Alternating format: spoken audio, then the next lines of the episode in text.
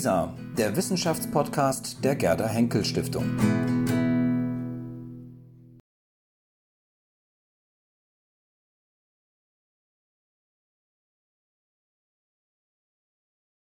begrüße Sie gerne zum zweiten Programmpunkt des Abends hier im Einstein-Saal, der dem Thema Tanz und Körper gewidmet ist.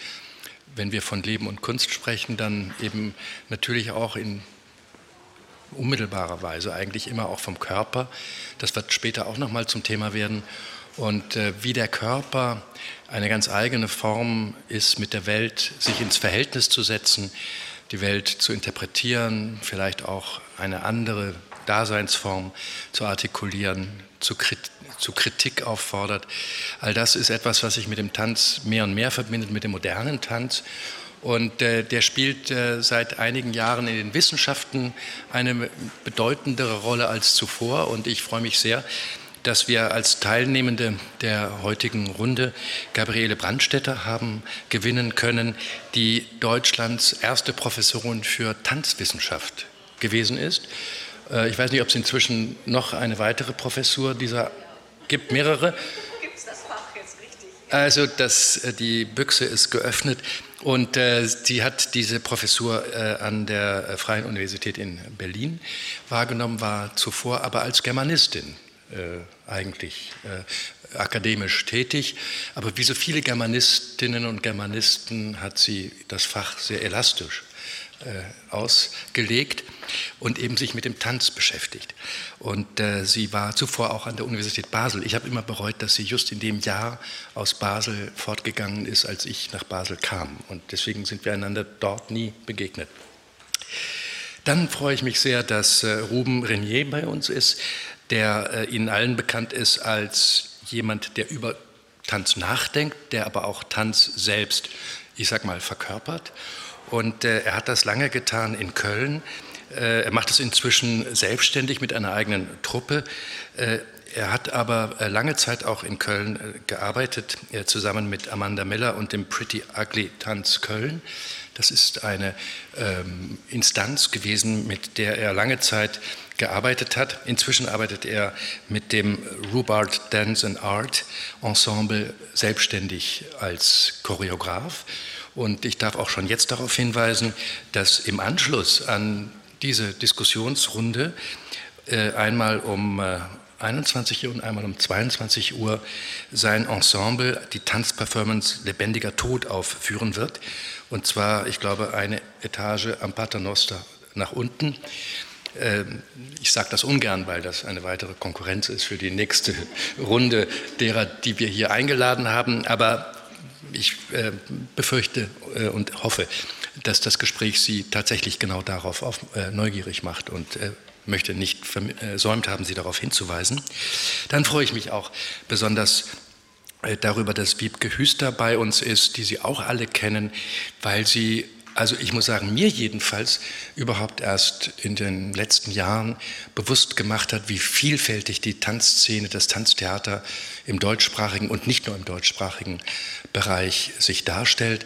Und äh, sie hat äh, mit der Häufigkeit, in der sie vor allem in der Frankfurter Allgemeinen Zeitung, aber auch andernorts sich diesbezüglich als Kritikerin zu Wort meldet, glaube ich, ganz entschieden dazu beigetragen, dass die Tanzwelt äh, gar nicht mehr wegzudenken ist aus den aktuellen Diskursen über Kunst, über Theater.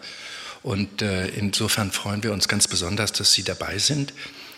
Und äh, moderieren wird das Gespräch an äh, Anna-Sophie Luhn, die äh, arbeitet eigentlich an der FU Berlin in dem Exzellenzcluster Temporal Communities, ist aber im Moment Stipendiatin am Internationalen Forschungszentrum für Kulturwissenschaften in Wien, am sogenannten IFK.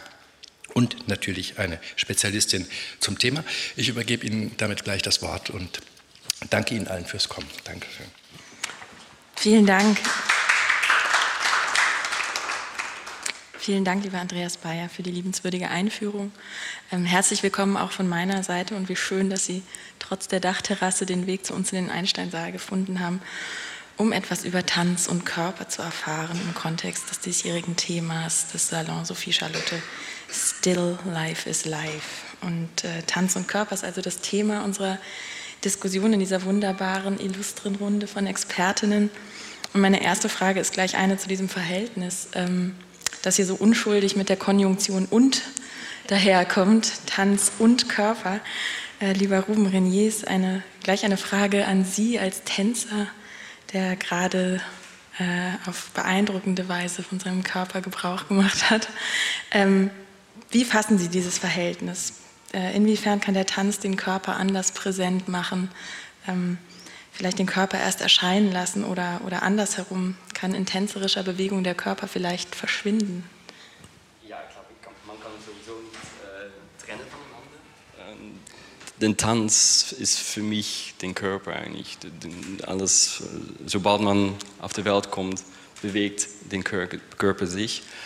Und äh, für mich ist das äh, das A und O eigentlich. Und ich möchte ähm, in meiner Produktion ist es eh dann natürlich schon dann erstmal ein Thema, aber es kommt immer irgendwie aus ein körperliches Gefühl, das, mach, das möchte ich machen. Und äh, dann für heute war das dann eh den Tod, sich auseinandersetzen mit dem Tod. Das gehört auch zum Leben. Dann, und dieser Diskurs ist für mich sehr wichtig und für mich ist das die einzige Art, mich da ähm, mich auszudrücken mit dem Körper. Ähm. In all seiner Vielfältigkeit. ähm, Gabriele Brandstätter, Sie schauen sich in Ihrer Forschung im Zentrum an Bewegungsforschung ganz unterschiedliche Formen von Tanz an und von, ähm, untersuchen dort die Qualitäten der Berührung zwischen Tänzerinnen, Körpern beispielsweise.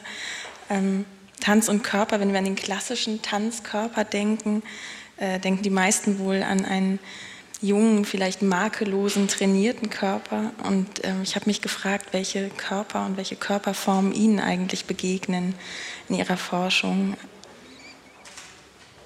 Ja, ähm, dieses äh, Regelwerk, dass Körper so und so auszusehen haben oder so trainiert werden müssen und sonst geht es nicht.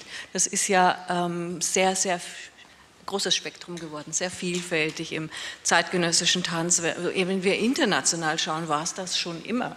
Wenn wir immer so fixiert sind auf unsere europäischen Tanzformen, dann äh, sind wir sowieso, haben wir sowieso einen verengten Blick. Aber äh, wenn man äh, einfach äh, anschaut, wie vielfältig Tanz sein kann, dann kann der eben so vielfältig sein, wie bestimmte Körperkulturen und bestimmte äh, Einstellungen zum Körper sind. Aber das, was Ruben gerade schon gesagt hat, ähm, scheint mir das Entscheidende nämlich dass Tänzer ähm, ähm, sich äh, auf einer anderen Ebene der Gestaltung und das nochmal äh, mit sich selbst auseinandersetzt, aber auch mit äh, der Sozietät, in der sie sind, äh, über Körper nachdenken, im Tun, in der Praxis. Und ähm, das fängt an mit den, ja, mit den Zellen. Also Deborah Hay hat mal gesagt zu ihrer Praxis, ja, das ist my cellular body. Also das ist wirklich die kleinste Einheit. Und das geht bis... Ähm, bis in das Thema, das wir jetzt hier ähm, als großes Thema auch haben, nämlich die Vermessung. Weil Choreografien oder Tänzer mit ihrem Körper wirklich äh, ähm, Räume und soziale Distanzen und Kommunikation vermessen. Und das ist äh, ein wesentliches Element von, Chore von Choreografie. Und man konnte das vorhin in dem Tanz wunderbar sehen, fand ich. Also wenn Sie sich das noch nicht angeguckt haben, äh, nachher, weil es fing tatsächlich so sehr in einem Still, also in einem leichten Beben und Bouncen an, also sehr reduziert.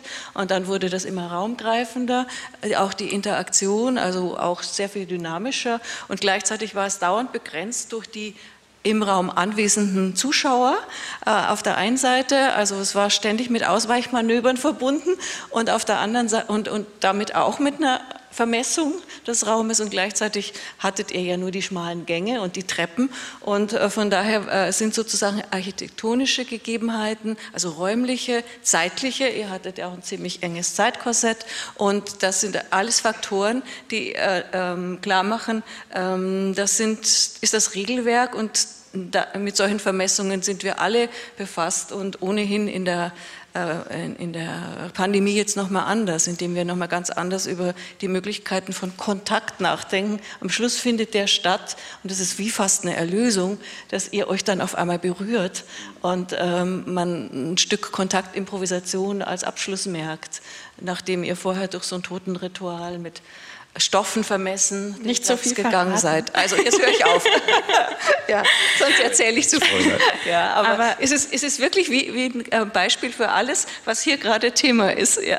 Sehr. Und ich, ich war auch, ich muss auch sagen, von diesem Ende ähm, habe ich wieder gemerkt, wie sehr mich, wie sehr mich das berührt als Zuschauerin. Und Wiebke Hüster, ich habe mich gefragt, äh, Sie, die, die ja sich als Tanzkritikerin ähm, sprachlich sehr, sehr machtvoll auch mit Tanz auseinandersetzen. Es sind die Tänzerkörper im Raum, aber es ist ja immer auch der Zuschauer, der Zuschauerinnenkörper im Raum. Wie, also auch über diesen Körper muss man ja sprechen, wenn man über den Tanz spricht. Wie, wie, wie ist das Verhältnis zwischen dem Tänzer und der Zuschauerin oder andersrum?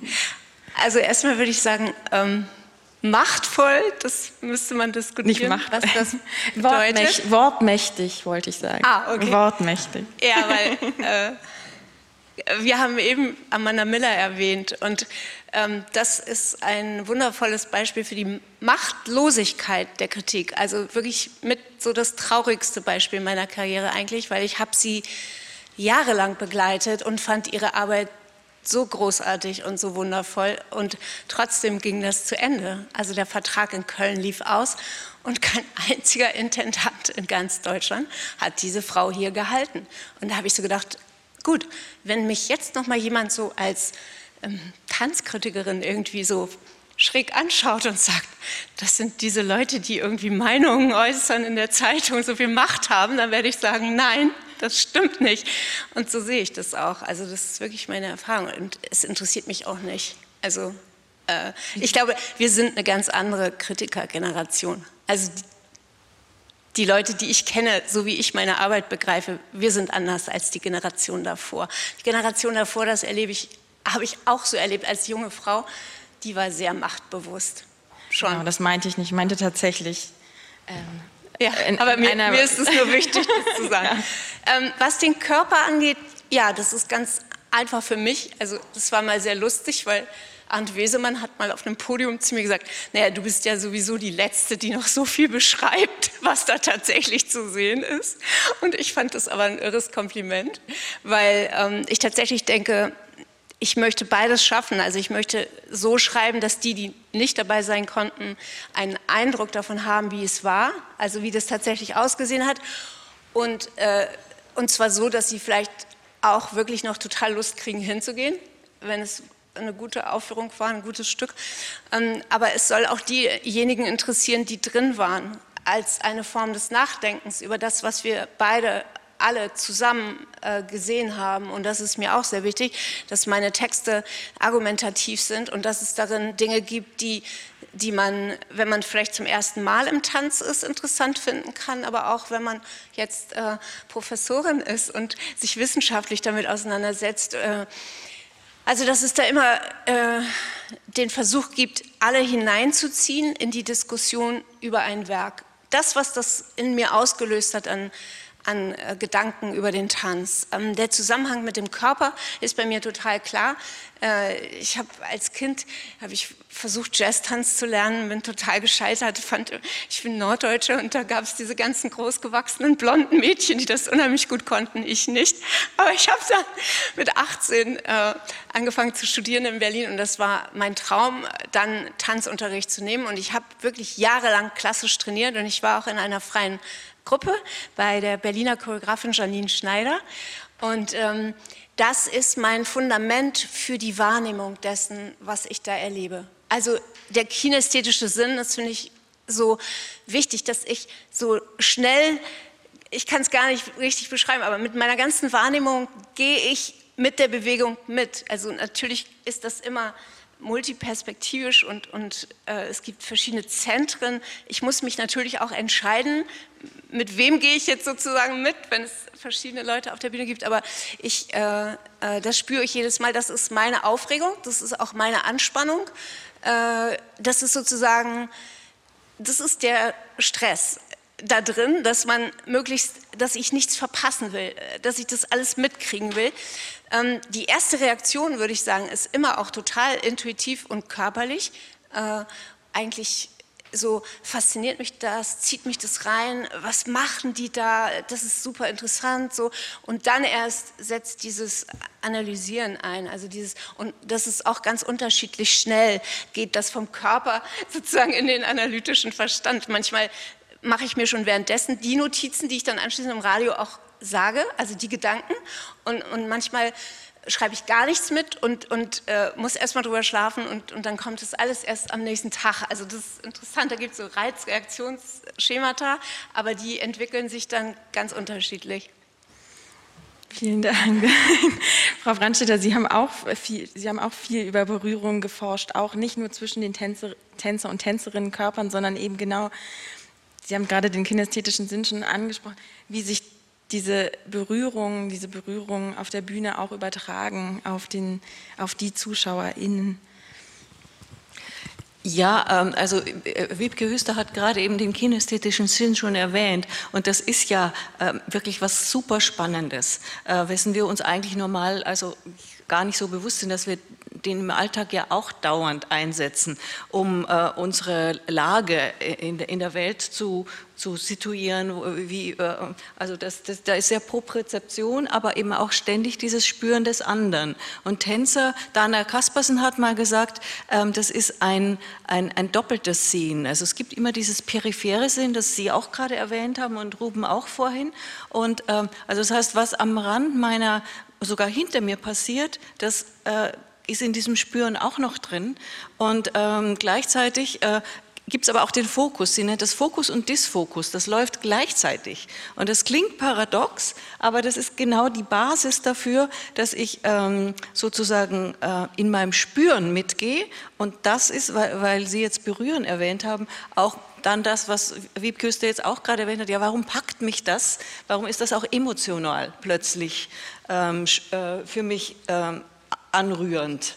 Und ähm, das müssen also nicht in erster Linie greifbare Inhalte sein, im Sinn von, ähm, äh, da wird jetzt ähm, was Trauriges als Plot verhandelt, sondern das fängt schon früher an, das fängt tiefer an im Körper und ähm, zeigt sich dann vielleicht an einem Moment, wo ich denke, oh, und jetzt passiert da gerade was zwischen denen und dann gibt es einen Bruch. Das passiert eben nicht. Und ich wenn, also sozusagen, es ist beinahe Touch, aber nicht ganz. Also da sind wir bei dem Still oder auch bei dem, was äh, Ruben vorhin erwähnt hat mit dem Tod. Also dass da auch was abbricht und dass die Erwartung nicht sofort erfüllt wird. Das ist manchmal viel packender und manchmal viel stärker in, im, im Touch auch, im Berührtsein. Ähm, ja, weil Sie jetzt gerade nochmal die Performance erwähnt haben, lieber Ruben, ähm, ich habe mich gefragt, in der, also es geht in dieser Performance heute um den Tod ähm, und der, der in der Bewegung, in der tänzerischen Verkörperung, so steht es zumindest im Programm, wieder lebendig wird, also oder beziehungsweise erfahrbar wird. Ähm, und eine solche Grenzerfahrung zu erarbeiten, körperlich, tänzerisch zu erarbeiten, ähm, es würde ich denken, auch viel, hat viel mit Verletzlichkeit des Körpers zu tun. Und mich würde interessieren, wie Sie diesen, in diesen künstlerischen Erarbeitungsprozessen ähm, mit dieser Verletzlichkeit des Tänzerkörpers umgehen. Der, der Körper, der zum einen ein Vermessungsinstrument ist in der Performance und ähm, äh, Repräsentation in gewisser Weise und gleichzeitig aber auch eigenste, intimste Seinszone sozusagen. Also ähm, wie bewahrt man diese Intaktheit und stellt sie gleichzeitig zur Disposition als Tänzer, aber auch als Choreograf, der andere Tänzer und Tänzerinnen choreografiert? Ja, meistens gehe ich eigentlich immer davon aus, in dem Moment zu sein. Und für mich ist das anders eigentlich, weil das ist in, dem Moment passiert die Magie. Ob das in der Stille ist oder was ich jetzt sage zu Ihnen oder was ich etwas vermittle an meinen Tänzer oder Tänzerin oder, oder jetzt die Vorstellung mache. Und für mich ist das immer so rückwirkend auch so, so spannend, weil das ist nicht kalkulierbar, das ist nicht choreografierbar, das ist nicht erwartungs... Es gibt da immer kleine so Changes und das überrascht mich, aber das könnte auch das Publikum auch dann überraschen und dadurch bleibt es immer lebendig und das ist, glaube ich, was ich in dieser Performance versuche zu ja, zu erforschen, zu reflektieren, zu, zu sehen, zu anzufassen, wegzuschmeißen und dann wieder, ja. ja. Frau Brandstätter, möchten Sie was sagen ja, dazu? Ich möchte gerne was vorlesen, und zwar, weil das so genau zu dem passt, was, was Ruben jetzt gerade gesagt hat, nämlich dieses, dieses Problem oder diese Frage nach dem Jetzt nach der Präsenz. Also was ja immer beides ist, also das Jetzt als Zeitfigur oder als Zeitlichkeit, genau hier, aber auch in dem Sinn, dass ich wirklich ganz da bin. Und ähm, die Choreografin ähm, Agnes de Mille hat mal das, den Sprung ins Ungewisse genannt. Und ich zitiere sie jetzt, am Leben sein, weil wir eben über das Leben reden, bedeutet gewissermaßen, sich nicht sicher zu sein, nicht zu wissen, was als nächstes zu tun ist oder wie es zu geschehen hat. In dem Augenblick, da du es weißt, beginnst du ein wenig zu sterben. Die Künstler sind sich ihres Wissens nie ganz sicher. Wir ahnen, wir vermuten, wir können uns irren, aber wir tun einen Sprung nach dem anderen ins Ungewisse. Und das ist jetzt noch mal ein bisschen anders und ausführlich ausgedrückt, was Sie gerade gesagt, was du gerade gesagt hast, ja. Und äh, dieses, äh, dieses Risiko des Lebens, was da drin steckt, ähm, das sozusagen als, als das Wagnis der künstlerischen Arbeit zu sehen, ähm, das scheint mir ähm, jetzt in dem Thema, in dem wir gerade so drin sind, ähm, eine ganz wichtige, äh, wichtige Erkenntnis einer Tänzerin zu sein. Ja. ja, vielen Dank, dass Sie das angebracht haben. Ich, ähm, wenn, wenn wir über die Vermessung sprechen und die, sozusagen die risikohafte Vermessung des Lebens, die eine andere ist als eine sozusagen diskursive oder ähm, eine, die den Körper nicht so sehr involviert, dann muss man ja, ähm, wenn man den Blick in die Tanzgeschichte nimmt, ähm, und die Frage geht jetzt vielleicht an Sie, Güßer, und aber auch an Sie, Frau Brandstätter, dann gibt es ja eine Vielzahl von historischen Tanzformen und Tanznormen irgendwie auch, ähm, wie diese Vermessungen vielleicht auszusehen haben. Und dann gibt es Brüche, wo eine neue Form versucht wird. Und es ist die Frage, geben diese unterschiedlichen Tanzformen unterschiedliche Instrumente an die Hand, das Leben zu verstehen oder Lebendigkeit zu verstehen? Ähm, oder drücken sie vielleicht auch zeitspezifische Ideale aus, Idealvorstellungen von Leben? Und welche wären das und wie wandeln die sich vielleicht?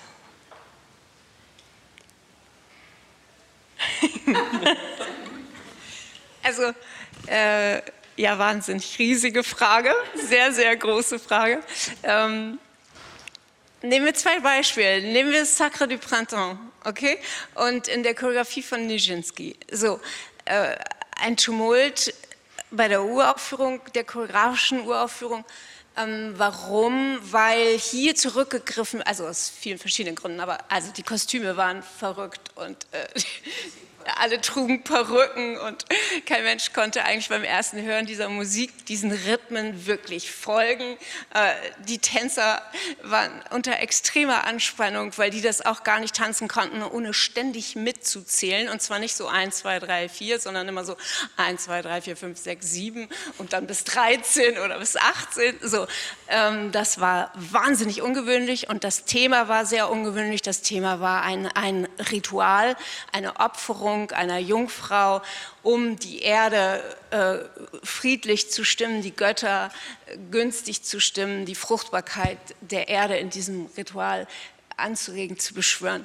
So, Jetzt nehmen wir das als Sprung des Tanzes sozusagen in die Moderne. Es springt allen anderen Künsten, ist ja unsere These, glaube ich, die wir beide teilen, äh, voran, ist wirklich äh, die Avantgarde-Kunstform im 20. Jahrhundert. Und dann jetzt, als darüber können wir uns alle so einigen und können so sagen, ja, Nijinsky, cool und äh, Sacre, Wahnsinn und so.